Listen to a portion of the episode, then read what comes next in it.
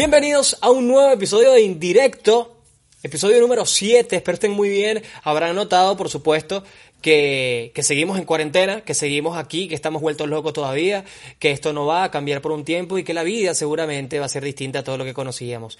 Con este comienzo quiero decirles que todo va a estar muy bien y bienvenidos a mi iglesia, que de los testigos de Jehová. No, mentira. Eh, en verdad espero que estén muy bien. Recuerden que pueden suscribirse a mi canal YouTube. Si están acá y no lo han hecho, es una falta de respeto para mi persona y para ustedes. Tienen que respetarse. Have some respect eh, for you. Eh, también pueden seguirme en Spotify, pueden seguirme en las redes sociales, arroba gaboniad en Instagram, arroba eh, indirecto podcast en Instagram también. Y bueno, un montón de cosas van a salir. Además, ya estamos en Apple Podcast y en Google Podcast. Un aplauso para eso. Me encanta, me fascina lo de Google Podcast. Ya lo había dicho la semana pasada. Y ya, comencé muy rápido porque estoy muy, muy, muy, pero muy feliz. Quiero aclarar que este podcast, este episodio, no es apto para los curas, porque ellos no pueden escuchar podcast porque su religión no lo permite, y si lo hiciesen y tuviesen un podcast, no sería un podcast, sería un Godcast. Jaja, qué risa. De verdad espero que estén fantásticos y muchas noticias esta semana. Ha habido muchas noticias esta semana, eh, la mayoría pues obviamente relacionadas con el coronavirus, pero otras pues interesantes de la cultura pop internacional que vamos a estar comentando y analizando en este, en este podcast. Además, también vamos a hablar de, de algo muy, muy chimbo, que es la gente tóxica, pero no se los voy a adelantar. Primero vamos con lo esencial, que es debería ser. Debería ser. Bueno, vamos con debería ser. Ustedes ya saben de qué trata esto. Premisas muy interesantes de noticias que han pues surgido esta semana. Vamos con lo primero y es que quiero decirles, la reestructuración del canal está buenísima. Si no les gusta, no me importa, pero está buenísima. Lo voy a decir también al final del video, seguramente porque se me va a olvidar. Pero está buenísima. Así que Vamos con la primera noticia. El aeropuerto de Hong Kong instala cabinas de desinfección instantánea. Esta noticia debería ser, en entrevista al coronavirus, dijo, dos puntos, abro comilla. ¡Ja! Así, así. ¡Ja! ¿Ustedes de verdad creen que, bueno, puede ser, pero no nos va, por lo menos una cabina de desinfección y no es desinfectante inyectado, que fue lo que hicieron los gringos la semana pasada con, con lo que dijo Trump. Tiene sentido. Además, Hong Kong, avanzado país, ¿no? País avanzado. Ojalá esto surge efecto. Pero mientras tanto, el coronavirus. ¡ja! Vamos con la segunda. Adele reapareció en redes mostrando una impresionante y delgada figura. Esta noticia debería ser: Adele reapareció en redes, pero quiso dejarle claro a los satíricos comiquísimos originales irónicos, sugestivos y sarcásticos tuiteros que el chiste más fácil de la historia sí se pudo haber hecho realidad y se hizo realidad. Adele gasó. Basta. Ese chiste a mí, a mí me, da rechera porque ese chiste yo lo hice hace cinco años en la Mega. En ese momento yo estaba empezando a alimentarse muchísimo más sano. Yo lo hice y fíjense, renació. Yo lo tenía que haber tuitado en ese momento y lanzarlo ahora. Visionario. Vamos con la otra. Elon Musk y Grimes tuvieron a su primer hijo llamado X Ash A12. A ver, en inglés es X A E a-12. Ok. Esta noticia debería ser, Saime le manda carta abierta a Elon Musk diciéndole, ese nombre no es nada, no te tenemos miedo. Así. Tenemos unas cédulas muy malas acá, de gente que se llama You Gravy Batman. O sea, no tenemos miedo de ti. No te tenemos miedo, Elon Musk. A ti tampoco Grimes o Grimes, como quieran. Grimes. Por cierto, muy, muy controvertido este nacimiento de este niño. Eh, en inglés es como ya lo dije, X-A-E, el A-E se pronuncia Ash, y luego viene una A, un guion y un 12. Qué triste, ¿no? Me imagino que cuando lo vayan a llamar a comer, ven a comer. Bendición, mamá. Ay, Dios te bendiga. No, mamá, tú sabes que... No digas eso. Yo no sé cómo pronunciarlo. A ver, se pronuncia así.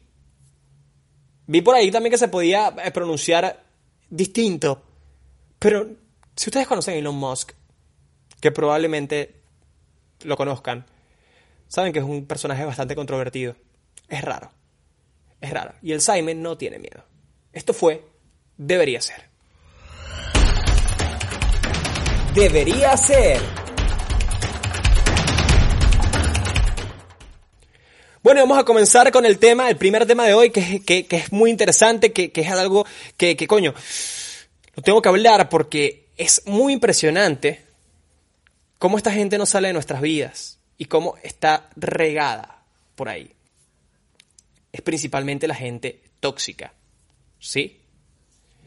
Que gente tóxica es la que, por ejemplo, a la reestructuración del canal le va a decir que es una mierda, no me importa. Erupto. Pero la gente tóxica es esta gente que nosotros pues no podemos librarnos de ella y, va a estar en nuestra vida siempre. Hay gente que tiene pues relaciones tóxicas con su pareja, relaciones tóxicas con su mamá, con su papá, pero principalmente porque estas personas son de por sí tóxicas y lamentándolo mucho reúnen una serie de requisitos que hacen pues que sea así, de esa manera. Una persona tóxica, dígase técnicamente, como nosotros siempre investigamos en este canal, cosas precisas y exactas. Una persona tóxica es aquella que es egocéntrica, narcisista y afecta a los demás a su alrededor por su falta de empatía. Lo cual básicamente es un muerto en una tumba, en un ataúd y un velorio. Porque fíjense, es egocéntrico porque todo el mundo está hablando de, ay, pobrecito lo que era él y cómo era. Además es narcisista porque lo estamos viendo, que está bien vestido, coño, maquilladito ahí muerto en el ataúd Coño, mira, lo tiene ahí, el lunar se lo maquillaron bastante bien. Y de paso, tiene falta de empatía, pues porque está muerto. Eso es básicamente una persona tóxica. Y además porque, coño, está muerto, mal embalsamado, entonces va a, crear bacterias y un desastre. Pero las personas tóxicas, aparte de, de, ser muertos, pues reúnen una serie de características muy, muy comunes que hay que tratar de descifrar para no caer en las redes de estas personas. Que están en nuestras vidas, sí, que podemos sacarlas también. Nosotros aquí en Indirecto siempre tratamos pues de ayudarlos a ustedes a tener mejores relaciones sociales y también en algún momento relaciones sexuales. Iremos a ver si cómo, cómo se va manejando esto, pero esperemos no llegar hasta allá.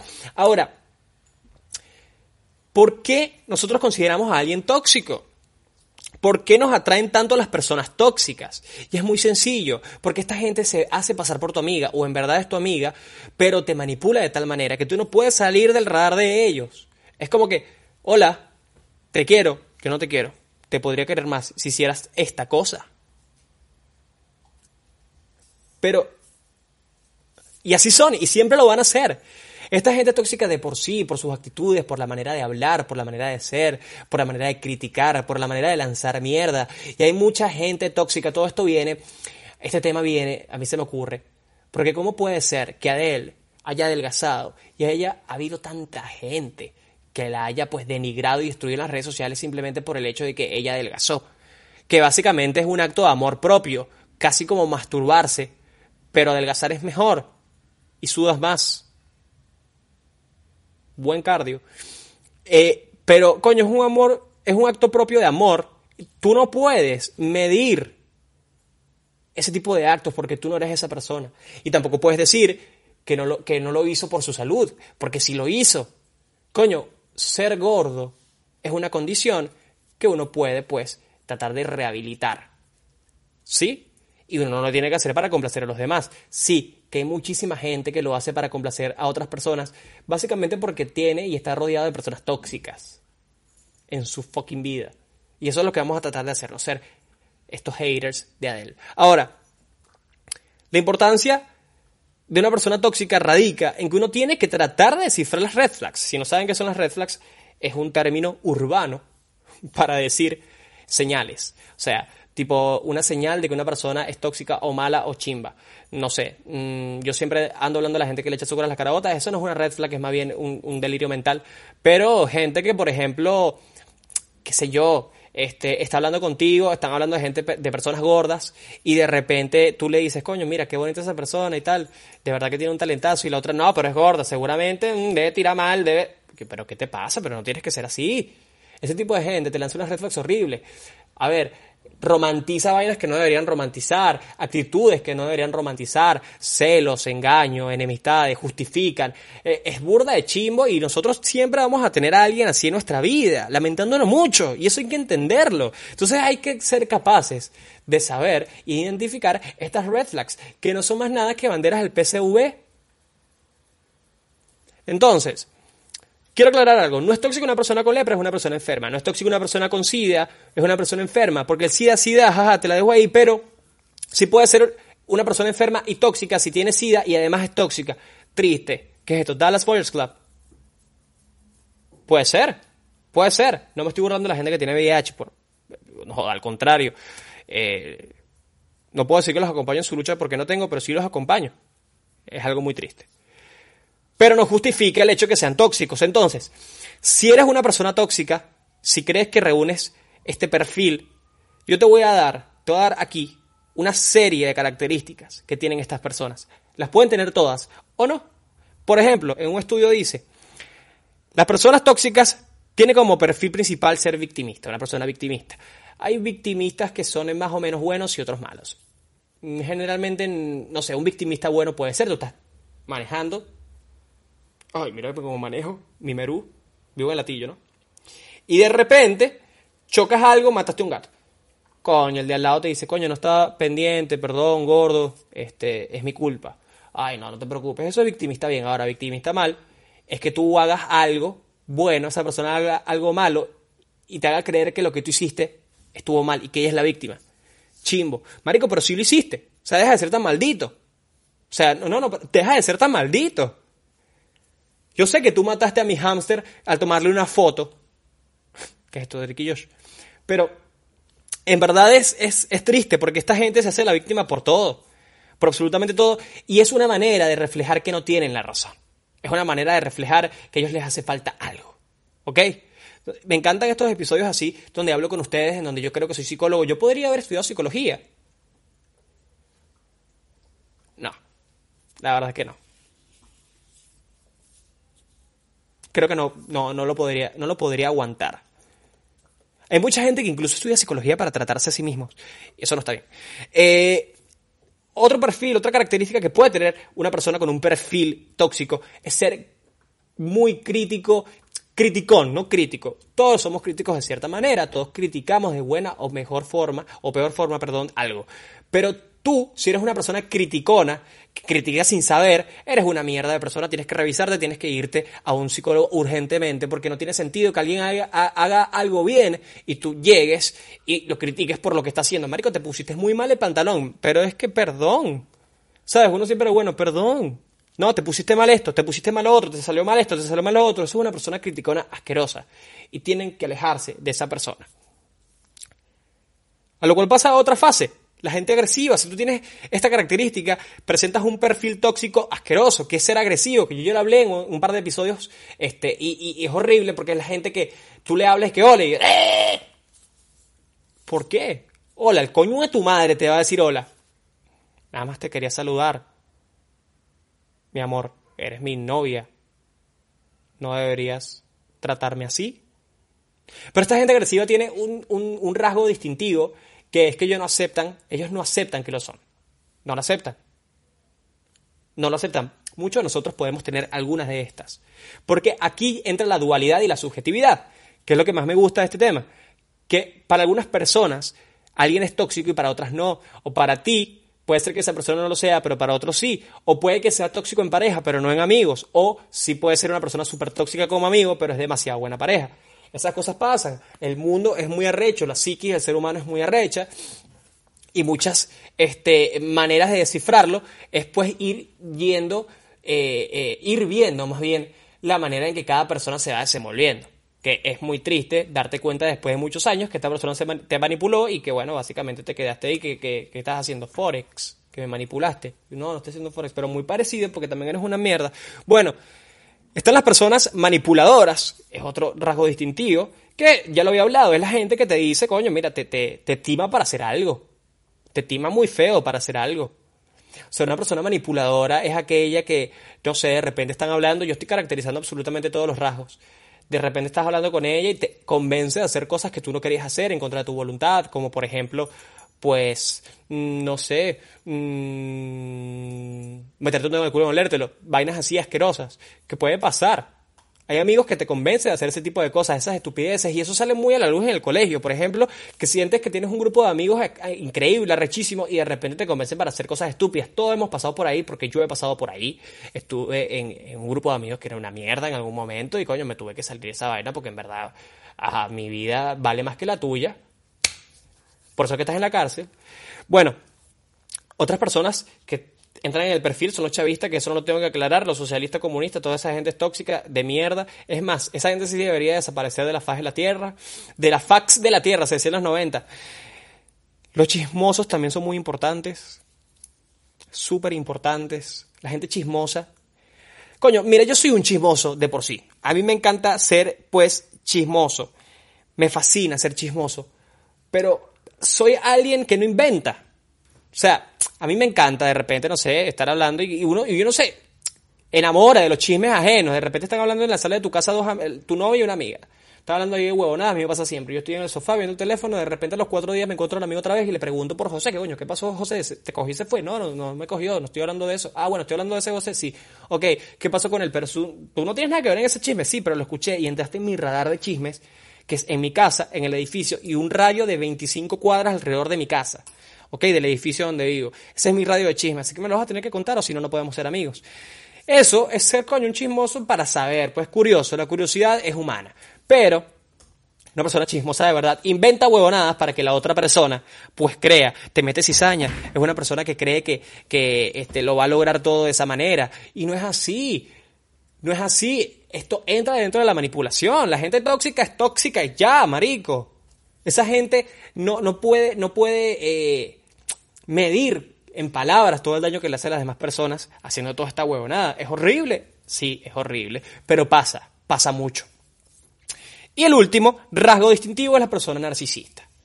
Que bueno, tendré que buscar en Wikipedia o en... Bueno, en Wikipedia. Por cierto, no busquen siempre en Wikipedia. Ya no estamos en el colegio. Que hay muchas otras páginas que los pueden ayudar. Incluso Google está dotado de recursos para que ustedes puedan investigar de buena manera.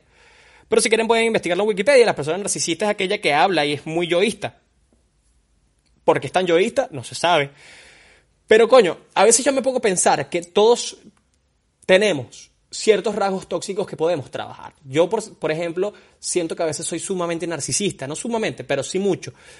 Después lo comparo, que coño, yo sé lo que sé y no me gusta que me jodan con lo que sé. Entonces, eso a veces puede caer mal, porque de repente una persona está errada, tú la, la corriges y esa persona te dice, nada, tú eres un narcisista que te crees el mejor. No, te estoy corrigiendo. Es por eso que hay que dejarse joder, hay que hacerse el huevón de vez en cuando, porque coño, es muy triste que la otra persona piense eso de ti cuando en verdad no es así. Tampoco es que yo me paro en un espejo y hago, qué lindo estás y me voy. Que en verdad sí lo hago, pero son cosas que pasan en mi casa y no tengo por qué contarlas en un podcast.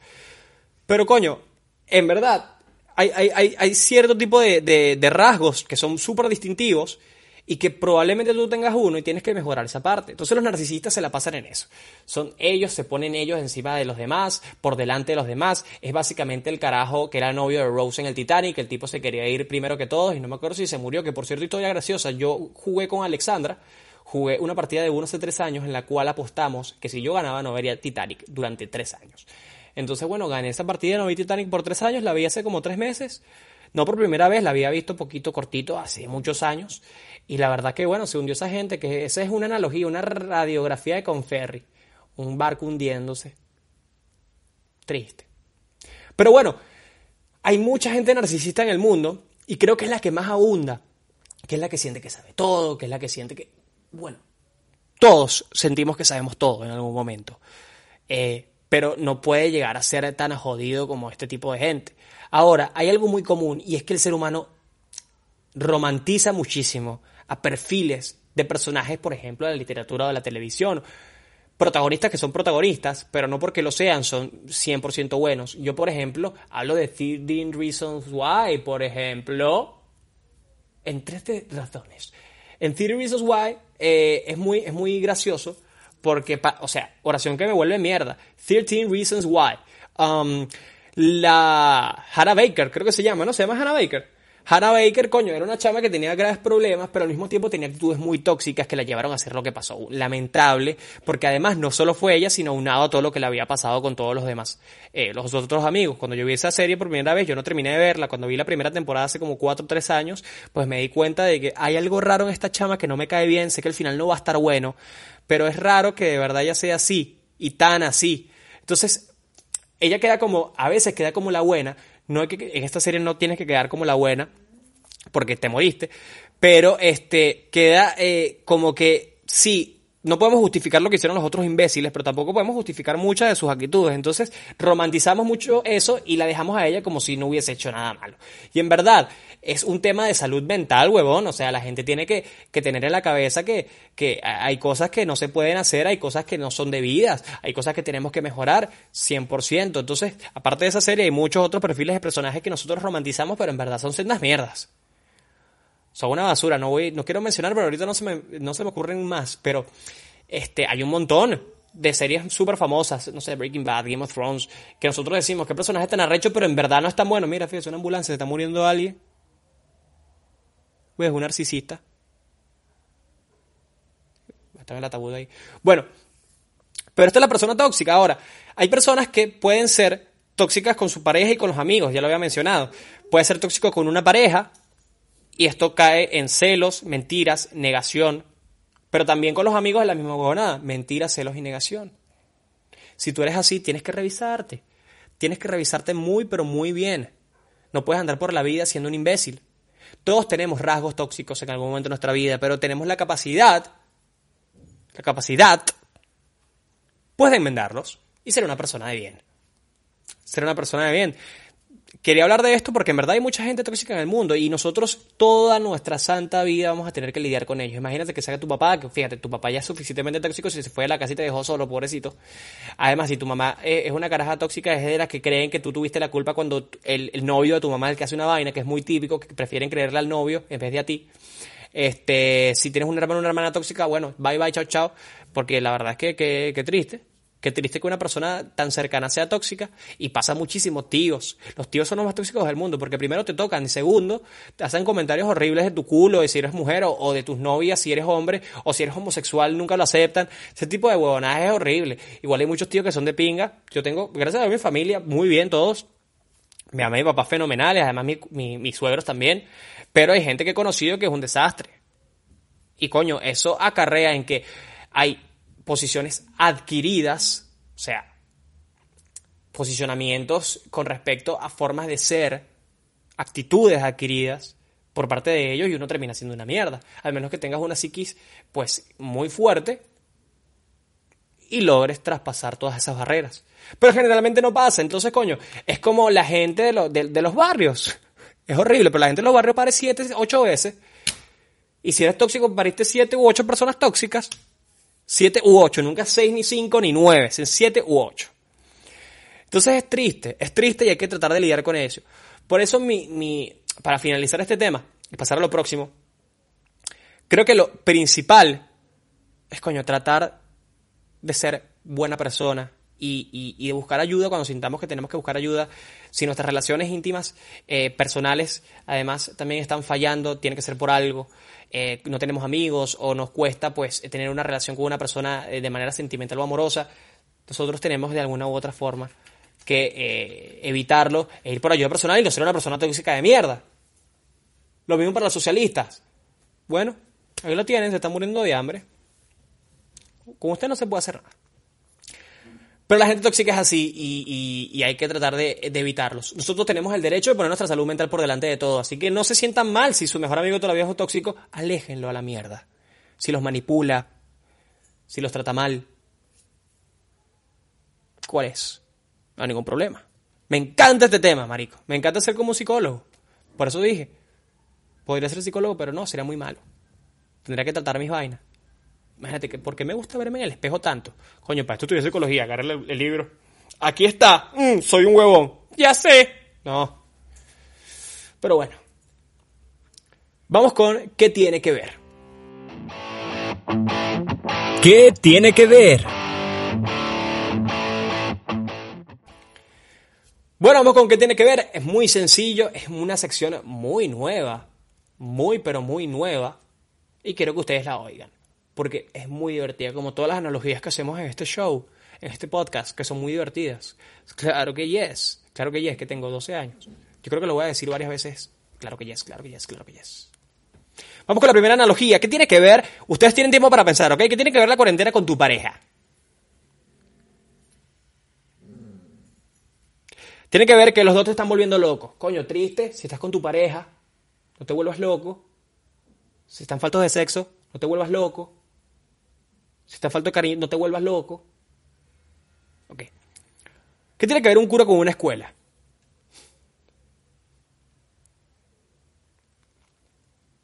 Tiempo. Que los dos están hechos para los niños. Este es un espanto. Este es el peor de todos. Los Godcast. Que serían los podcasts de los curas que pasarían en Discovery Kids. Con el próximo. ¿Qué tiene que ver la cría de una vaca con tu ex? Exactamente, tiempo, que los dos son unos becerros. Siguiente. ¿Qué tiene que ver la Guaira con un campeonato de los tiburones de la Guaira? Este es el más sencillo de todos. Tiempo, exactamente, que los dos están muy lejos. Un aplauso para la producción que hace estas cosas tan increíbles, estos chistes tan malos, que a nosotros nos da vida y nos nutre de manera, pues, perenne todos los domingos en este podcast del coño. Esto fue ¿Qué tiene que ver?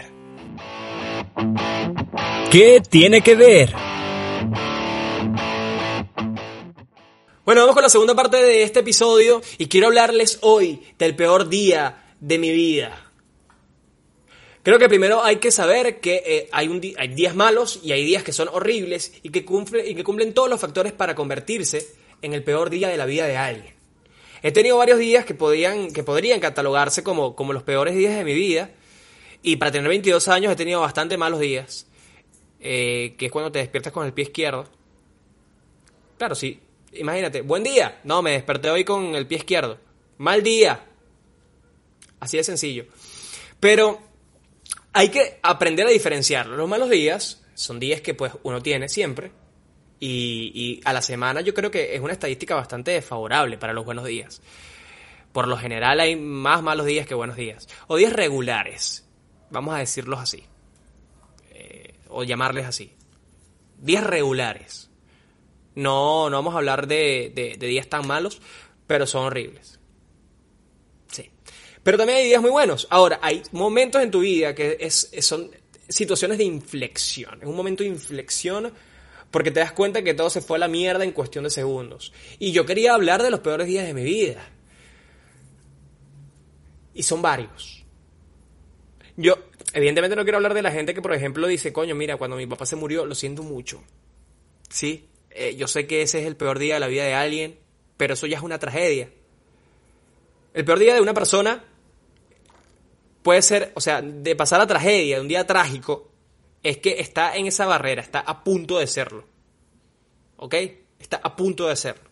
Entonces yo tengo aquí, en la mente, dos días, fueron malos, y dos días que fueron horribles. O sea, que fueron los peores días de mi vida. Por ejemplo, un día malo fue la vez que yo fui a presentar el examen de admisión a la Universidad Central de Venezuela. En el cual, coño, quedé ¿Pero a qué costo? Carajo de Margarita. Yo siempre había ido a Caracas. Yo nací en Caracas, pero viví toda mi vida en Margarita. Me gustaba siempre mucho más Caracas que Margarita. Siempre iba a Caracas. Ya me había manejado solo en Caracas. No tenía ningún tipo de problema. Así que ese no fue mi peo. Mi peo fue los nervios tan brutales que me dieron. Los nervios tan increíbles que me dio esa huevonada. Señoras, no es normal que el día anterior yo haya ido al baño 19 veces en la noche y haya vomitado 8. Los nervios más horribles que he tenido en mi vida. Era el peor día de mi vida hasta ese momento. Yo no me había sentido tan mal por una vaina, los nervios, yo, las paticas parecían de pollo. Bueno, cuestión que yo voy a presentar el examen al día siguiente y mm, había una cola gigantesca. Yo estaba presentando para humanidades. Entonces había una, mírame la cara humanista, me gradué en ciencia, pero tengo cara humanista porque tengo, tengo cara de alguien que o, o quiere ser este eh, importante en, en, los medios de comunicación o simplemente tengo cara de que no, no voy a tener plata nunca en mi vida, lo cual va unado. Eh, nada, fui, había una cola inmensa, conocí un par de personas que ya ni me acuerdo quiénes eran, porque también estaban nerviosos, pero lo estaban controlando bastante bien, y de repente a mí me han entrado unas ganas de ir al baño increíbles. No tienen sentido alguno. Tuve que salir corriendo, le pedí por supuesto, ¿sabes? Siempre la típica, guárdame ahí el puesto, porfa, que ya vengo. Dale, pues, y la otra persona, coño, marico, yo tengo ahora una responsabilidad que no me puedo quitar. Y bueno, tú te vas corriendo, me fui corriendo al baño, hice lo que tenía que hacer, revolví, empezó a avanzar la fila, íbamos a entrar al salón, tuve que ir otra vez al baño. Fui al baño, vomité, hice lo que tenía que hacer, para no decir que me cagué encima prácticamente, y entré al aula. Empezamos con la presentación del examen, cómo nos explican todo, y mientras yo estaba haciendo el examen, a mí me temblaba la mano. Porque tenía ganas de defecar. Qué horrible. Pero es verdad. Después busqué que hay lo que se llama nervios gástricos y que el, eh, el, estómago es casi que un segundo sistema nervioso para los seres humanos y tiene sentido lo que me pasó, pero en ese momento yo no sabía lo que estaba sucediendo. Yo me limité simplemente a responder las preguntas como eran o como venían. Yo estaba aguantando como si no hubiese un mañana. Estaba aguantando las ganas de, de, de, de morirme, porque no tenía, era, era inhumano. De repente me acuerdo que a la mitad del examen había un loquito que siempre se paraba en la plaza del reloj y, y empezó a gritar canciones de reggaetón, una locura, todo el mundo se rió, yo no me podía reír porque me cagaba encima. No pude disfrutar esa, esa, esa emoción. Y coño, icónico. Me acuerdo que me tuve que sentar en un pupitre de distancia de la persona que estaba atrás por si acaso llegaba a salir un peo, una vaina asquerosa. Esto, esto es un asco de, de historia. Pero fue un día muy malo. Este, fíjense que meses después, dos meses después, cuando llegó la, la, el resultado de la prueba, la motivación al logro estaba en índices bajísimos. Y yo se lo atribuyo a las ganas de cagar que tenía. Yo salí casi como una persona deprimida en el, en el índice de, motivación al logro. Lo normal eran 636 y yo tenía 414, una cosa que no tiene ni sentido. Casi que no me quería de mí mismo. No que no me quería, es que me estaba cagando. Y es distinto. Esos cuentos son muy básicos míos, siempre, siempre tengo esos cuentos asquerosos, muy escatológicos. Pero eso fue un mal día. Pero un día horrible fue el día, por ejemplo, que me robaron a mí en Caracas. Alexandra y yo fuimos, pues, a un encuentro, una reunión de unos amigos que se habían graduado. Yo estaba estudiando en la central, Alexandra también. Este, nosotros nos conocimos en Margarita, después nos fuimos a Caracas, eso es, la historia de, otro capítulo. Este, y nada, nos fuimos para allá y todo había empezado muy mal, marico. Tú sabes cuando comienza la vaina mal que tú dices, coño, este día va a ser una cagada. Bueno, pasó que se me quedó la billetera en la casa, yo vivía en San Antonio de los Altos. Menos mal me di cuenta, subí por la billetera, bueno, me fui en el autobús. El autobús se tardó como 25 minutos en una cola en la, en la Panamericana. Bajo a, a, a donde estaba Alexandra, busco a Alexandra, todo bien en el departamento, de repente salimos otra vez en un autobús y me mancho la camisa blanca que tenía con aceite. Ya la vaina iba espantosa. Yo dije, marico, esto no puede estar pasando. De repente Alexandra me ve a los ojos, yo la veo a los ojos y ella me dice, por cierto, se me olvidó decirte que estoy en mis días. Y yo, uy, la que se me viene. Otra vez. Uy, la que se me viene. Otra vez. Uy, la que se me viene. Yo con la camisa manchada de negro, era, un desastre. De repente llegamos a la central, vamos al aula magna, vemos la presentación y, y, la graduación de nuestros amigos.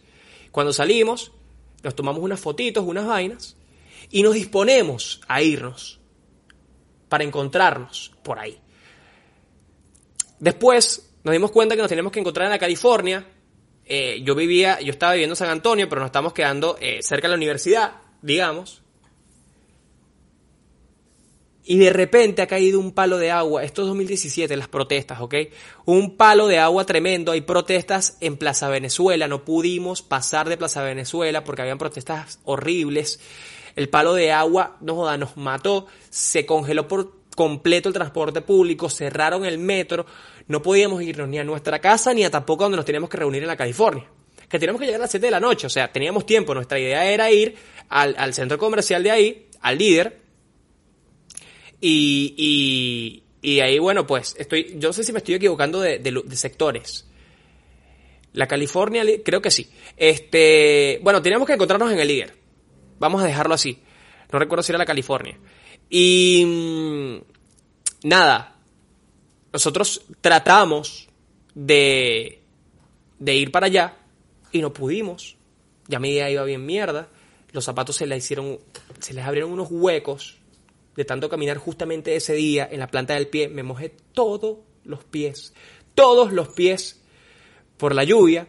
un taxista me acuerdo que nos quería cobrar en ese momento como 120 dólares por 8 cuadras hasta el líder. Esto es verdad, esto es real, no es mentira. Me quería cobrar al cambio como 120 dólares por hacer 9 cuadras porque estábamos esperando un autobús. El autobús pasó lleno de gente, los autobuses estaban volteados así como si tuviese esclerosis múltiple.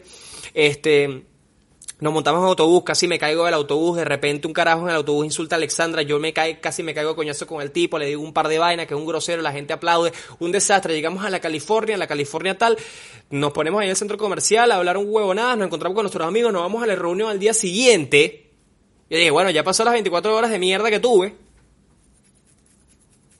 íbamos por el metro hasta la estación, en Plaza Venezuela, yo le digo, Alexandra, Vamos a Sabana Grande a ver si conseguimos unas empanadas.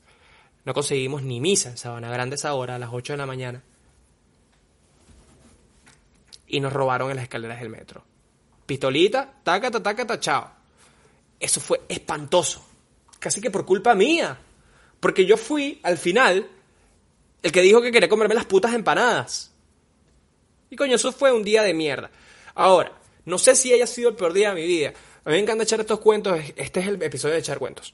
Pero otro episodio que era otro episodio, otro, otro capítulo de mi vida que fue horrible. Fue una vez, bueno, que yo estaba jugando con la computadora, me acordé hace días. Estaba viendo algo en la computadora, de repente me meto en un sitio ahí, y en el sitio resulta y acontece que meto uno de los clics, yo tenía como 10 años, meto un clic en una de estas publicidades de mierda y la publicidad resulta, y acontece de nuevo, que era un tipo metiéndole el pene a otro. ¿Ok? Metiéndole el pene a otro con la canción sin parar durante mucho tiempo, siguiendo la computadora, no paraba de ahí. La computadora la acaba de comprar mi mamá, una locura. Yo en interiores, gordito, 10 años, coño, ¿qué coño de la madre voy a hacer? Mi mamá y mi papá no están, gracias a Dios, apago la computadora, no la apago, no sé apagarla, ¿qué hago? Mierda, me estoy volviendo loco, vomito, cago, ¿qué hago? No sé qué hacer. Apagué la computadora, de repente no prendí, yo, coño, le entró un virus esta mierda, me van a matar, me van a matar, me van a matar. Cosas que pasan de niño, eso fue un día malo de niño, que uno de niño también tiene días malos. Y de repente resulta y acontece que agarro, prendo la computadora bien y todo perfecto. Mi mamá no se enteró nunca, si mi mamá está escuchando esto, un beso, pero no fue nada agradable ver un tipo meterle el pene a otro con esa cancioncita de fondo y que la computadora se quedara guindada. Pero el premio, el peor día de mi vida, se lo tiene que ganar la vez que me robaron en mi casa, en mi cumpleaños número 16. Que para los amigos que están escuchando esto, muchos se acordarán. Yo en mi casa ese año hice una fiesta. Invité a muchas personas. Estaba pues, estaba mucha gente. Estaba mucha gente. Y bueno, yo tocaba una banda en ese momento, yo toco la batería, ¿qué tal? Eh, está ahí, ¿qué tal? ¿Qué tal? ¿No ¿Qué tal? Eh, ¿Qué tal? Horrible, malandrísimo. Bueno, estaba tocando los bongos ese día, vamos a hacer que si un acústico, ahí nos tirábamos, que éramos Zoe. Bueno, la gente estaba disfrutando, estábamos tomando roncito, mi papá rascaba un, bueno, no rascado, estaba pues tomando muy feliz porque su hijo estaba cumpliendo años, mi mamá estaba en la cocina haciendo unos pasapalos divinos con un amigo mío. De repente, vamos a ver, después me llegó la versión de todo el mundo, pero mi versión, porque fue la que yo viví, yo estaba de repente con mi teléfono en la puerta texteándole a alguien y llega un carajo franela azul, una, una, lo que yo digo que era una pistola, en ese momento no sabía si era una pistola, me la pone acá en la, en la barriga, después me la sube a la cabeza y yo no veo la pistola, sino siento la vaina y yo le digo primero un saludo a mi amigo Iruam, que coño, de repente tiene pinta de malandro y lo confundí. Y le dije, Iruam, esto no son juegos. Y el tipo básicamente me ha dicho, que Iruam, mamá juego, anda para el piso verga, ¿cómo que anda para el piso? ¿Qué te pasa? Menos mal no me puse pop y me di cuenta que la pistola era de verdad, la tiene aquí en la cabeza, me ponen en el piso y cuando me quitan todo, yo bueno, no me quitan, yo voluntariamente le di mi teléfono y mi cartera que tenía, weón, tenía 16 años, estaba cumpliendo 16 años, ¿qué podría tener yo en la cartera? Nada. Y en el teléfono era un teléfono X. Lanza un tiro al aire, disparó. Y ahí se me fue toda la mierda mi mamá traje la cocina. Coño, ya empezaron a aprender los triquitraquis. Le dice a mi amigo una cosa, los fosforitos. Mi amigo le dice como que sí, jaja, de repente ve para allá y, dice, no, no, no son triquitraquis. Mi mamá, gracias a Dios, no vio que me estaban apuntando a la cabeza porque sé que seguramente se hubiese vuelto loca. César, mi amigo, agarra, le dice a mi mamá, no me acuerdo qué le dice, él después me, me- hace dos días me dijo, marico, ¿sabes que yo me dejé robar esa noche para que me compraran otro teléfono? Bueno, cosas que hacen los niños de 16 años. Este, él vio todo desde atrás, la gente, fíjense, no sé cómo mierda hizo para esconder todo, excepto los huevones. ¿Ok? Excepto los huevones. Yo no pude esconder absolutamente nada. Bueno, sí pude esconder algo y después lo voy a contar. Total que la guitarra que tenía el pana con que yo tocaba era una guitarra, una Les Paul del 70 y pico, una cosa carísima, la metieron en un cuartico que, tenían en la que yo tenía en la casa, este, también los teléfonos empezaron a tirarlos por ahí, un par estaba saliendo del baño, escuchó el tiro, también escondió el teléfono por ahí, o sea, todo el mundo escondió toda mierda menos yo. Nos pusieron a todos en nuestro patio, en la casa, y nos empezaron uno por uno a testear, eh, pues, qué coño teníamos y nuestra manera de, de... Yo estaba viendo cómo cada uno de nosotros estaba reaccionando a la vaina. Y me acuerdo que yo me había comprado unos zapatos super dry azul. Y yo no quería que me los robaran. Entonces yo tenía un pan al frente mío. Y yo he puesto los zapatos abajo del culo de este pana y él he hecho ¡up! y escondí los zapatos. Porque robaron hasta zapatos. Imagínate la gente que tenía pecueca, pobrecito. Yo no tenía pecueca, gracias a Dios. O que me hubiese encantado que esa gente hubiese olido esos zapatos de mierda. Si hubiese tenido pecueca. Ojalá se hayan desmayado del olor. Pero empezaron a robar. Un carajo le dijeron, dame las coquis, mamagüevo. Vainas así horribles. Este, le, metieron un cachazo, una patada, fue horrible. Una amiga mía quedó con síndrome postraumático. Otra, otro, otra amiga estaba llorando porque le quitaron unas cadenas. Mi mamá calmándolo. Eso fue un desastre. Mi papá también le quitaron el teléfono, le quitaron las llaves. Marico, ese probablemente haya, haya sido el peor día de mi vida. Lo más arrecho de toda la noche fue no nos robaron nada en la casa, nos robaron fueron, fueron nuestras pertenencias y de repente cuando termina la noche nos quedamos cuatro amigos en la casa, éramos como 30, todos se fueron. Los papás, imagínense, 16 años llegan los papás arrechos, como que coño, yo traigo a mi hijo para que pase esto, pero bueno, éramos amigos de mucho tiempo y todos sabíamos que la situación en Venezuela, ajá, y segundo, no tenemos la culpa, ajá. Este, y tercero, se notaría bastante si lo hubiésemos orquestado nosotros y de repente hubiésemos llegado que si un, un teléfono nuevo, marico, o sea, no te tienes que arrechar. Yo, la verdad, casi lloro de la rechera ese día. No pude llorar, principalmente porque estaba en shock. No sabía lo que había pasado. Mi mamá después agarra la torta, la pica, nos la da a los cuatro huevones que estamos en la mesa. ¿Alguien quiere café? Sí, porque por lo menos no nos robaron las tazas. Después se pregunta, acaban de meterse en tu casa y tú vas a salir con esa. Después se preguntan por qué yo tengo este temple. Coño, mamá, gracias. Gracias. Pero ese fue seguramente el peor día de mi vida. Y una vaina que uno, que uno tiene es que uno no se acuerda de los peores días de su vida. Yo no me acuerdo claramente qué pasó. Lo tengo como, como, está, es confuso en mi cabeza. Pero me acuerdo de la pistola y el plomazo. Mi papá tampoco me vio porque, marico, o sea, tapaba. Cuando, me, cuando a mí me ponen en el piso, tapaba justamente. Yo como que estaba acá y mi papá estaba acá. Y aquí había una pared que tapaba y mi papá no me vio. Él nada más vio el disparo y después a él, bueno, eso es lo que yo creo que sé.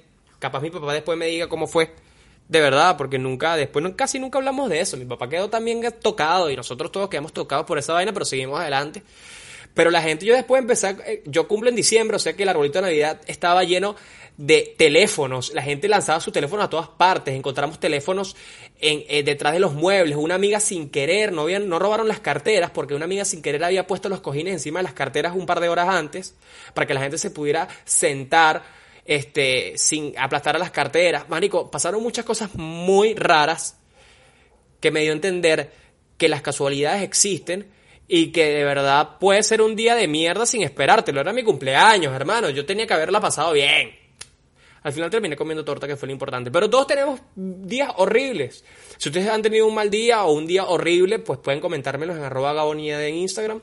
Y yo voy a discutirlos con ustedes porque he tenido muy malos días, pero ese seguramente fue el peor día de mi vida.